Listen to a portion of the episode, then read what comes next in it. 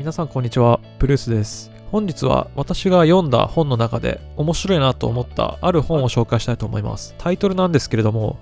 白い光を作るという本です。こちら東京大学出版会というところが出版している本です。たまたま本屋で見つけた数年前に買った本なんですけど、何度も読み返しちゃって、癖になるというか、まあ、すごく内容も充実して面白いなと思ったので、ちょっと紹介してみたいと思います。皆さん生活の中で白い光というものに触れる機会ってかなり多いと思います。例えばビルの中とかコンビニとか、まあ家の中とか、あらゆるところで白い光というのがですね、使われて発光してるはずなんですけれども、こちらですね、白い光を作り出すために、もうすごい年月をかけて、ようやく生み出せたイノベーションの結晶なわけです。もともとまあ原始時代、その火を起こすことに成功した時の炎というのはですね、まあ黄色い炎ですよね。あと太陽の光。まあ、こちらはですね、白というよりはやっぱ黄色とかオレンジとかに近い着色の炎だと思うんですけど、そっからいろいろ緑色とか炎が出てきてきてる中で、なかなか白い光を作り出すことができなかったそうなんですよ。ただこの白い光を作るために、まあ、19世紀に、まあ、イノベーションを起こしまして、そしてついに白い光が生み出されたということを紹介しています。で、この白い光が作られたっていうところの背景、まず何が大事か、この白い光を作るために何が必要だったか、それは当たり前に存在する何かについて疑問を持つこと。例えば周りに満ちている光とか、吸っている空気、食べ物、これらって一体なんでこんな色をしてるんだろうとか、どうして僕らは呼吸をしているんだろうとかっていうことを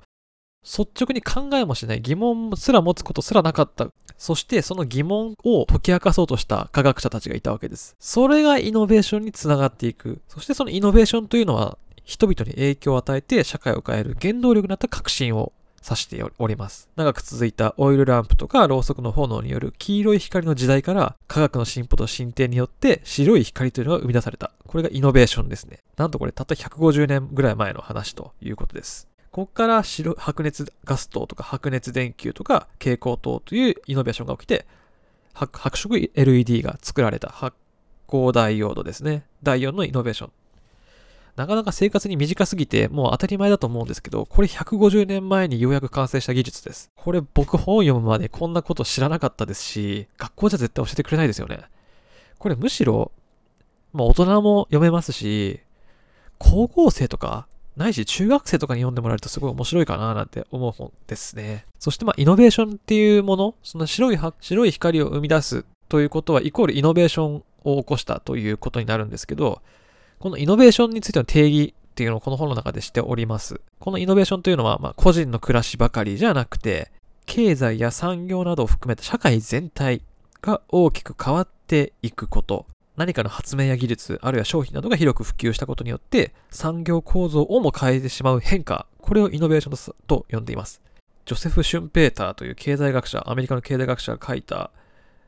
昔の本の中の言葉で言うと創造的破壊。そもそも白い光をが欲しいなんて思う人なんて、その当時誰もいなかったし、考えもしなかった。ある光でそのまま生活ができたわけで、それが白い光が登場したことによって、一気に社会社会全体の生活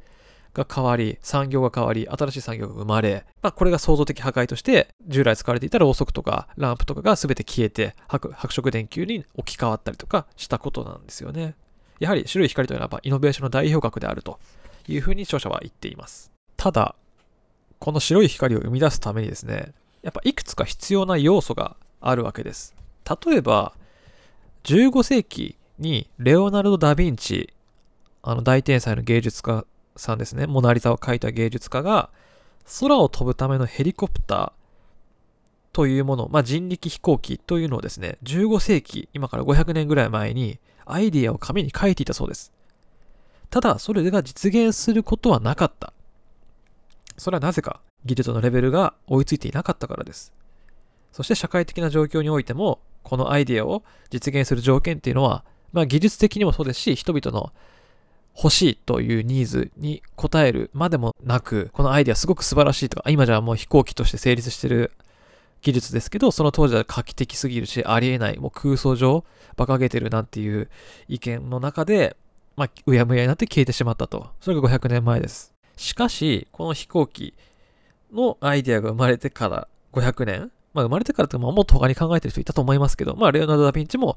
その一人だったと。空想して描いていた人力飛行機をイメージしていて、その空飛ぶ機械の実現に挑戦したのが、今から50年ぐらい前ですね。1940年にロシア生まれの人が、まあ、ヘリコプターというのを作り出した。1940年にヘリコプターが生まれたんですね。1940年にやっと生まれたってことはもうその何百年間の間は全くその生まれる素地がなかったんですよね。で、もしこれがドラえもんのタケコプターのような、もう個人が背負とか頭つけるとかにして、飛ぶこと、空を自由に飛ぶことができる道具がもし発明されたとしたら、まあそれが何百年後になるかはわかりません。もしかしたら、あと、また500年ぐらい経ってじゃないと、それが完成しないかもしれませんよね。ドラえもんの他になんかどこでもドアとか、スモールライトとか、空想というかね、まあ実際藤子不二雄さんが書かれた道具のアイディアの一つですけど、それが本当に実現したらすごいことですよね。でも今の技術じゃ完成しない。ただ今の段階で言えば、そのタケコプターにしろ、スモールライトにしろ、多分、まあ実現するかっていう物理的な、科学的に本当にあり得るのかっていう論点ももちろんあるし、まあそれ、そもそもそれをじゃあ仮にできるよって、理論上できるよってなった場合でも、じゃあタイムマシンとかもそうですよね。本当にそれ実現できるのかっていう、今の現代科学の技術でそれが達成できるのかと言われれば多分できない。おそらく今の段階でできない。多分莫大なエネルギーを必要とするとか、なんかそういったいろんな要因があって、やっぱり実現はできない。だからもっとこう科学が発達していく何百年後か先になんないとドラえもんが出してくれる道具っていうのは現実にならないんじゃないかなんていうふうにも思います。ですので、やはりその白い光を生み出すにしても何かイノベーションを起こすっていうことは、ただアイデアを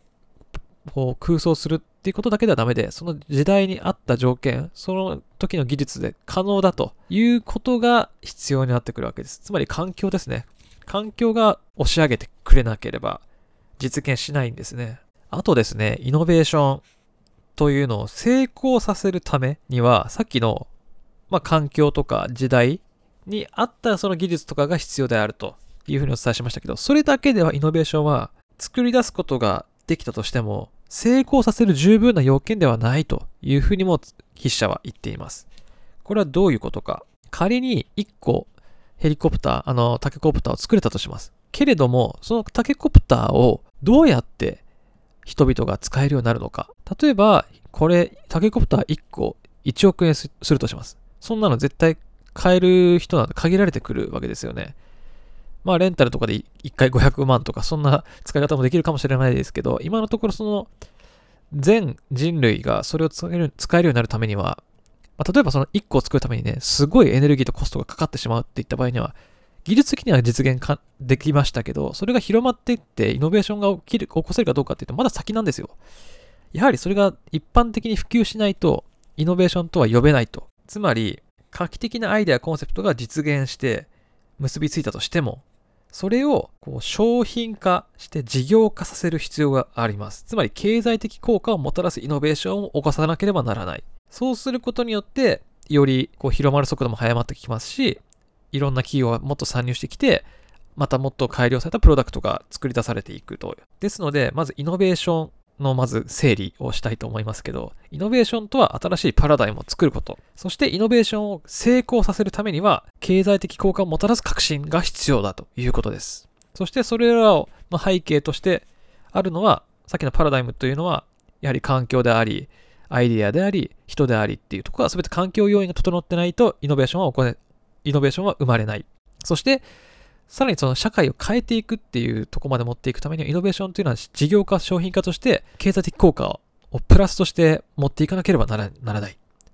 多分、Facebook とか Google も、あれがお金として生み出されてなかったら、誰も使えなくなってたと思いますね。事前事業でやる規模のレベルではないと思いますし、あれはうまくお金と結びついて商品化、事業化に成功したからこそ、さらに Facebook は普及したし、Google も普及したということです。ただ、アイディアだけ無双して1個何百万かけて作りましたと言ってもですね、それがやっぱり使われないと意味がない。お金をどでかけていいものを作ったとしても、それが広まんなきゃ意味がない。広まってくれる素地としては、その価格が安かったりとか、使いやすさとか、まあいろんな要因があると思いますけど、どんだけ便利であっても、やはりお金とかそういった事業プランに沿わないと、経済的合理性が持たれ、持たれないとダメなんじゃないかというふうに筆者は言ってます。まあこれは確かにその通りかな。ですのでこの探索模索の場と商品化事業化させる場、この2つの要因をプラス兼ね備えたのが他のがイノベーションだ。そうすることは、この2つの要素を成し遂げたものがイノベーションを起こせると言えるでしょう。いかがでしたでしょうか？あの、全然まだお伝えきれてないというか、もうすごい本読むとめちゃくちゃ面白いことばかり書いてあって、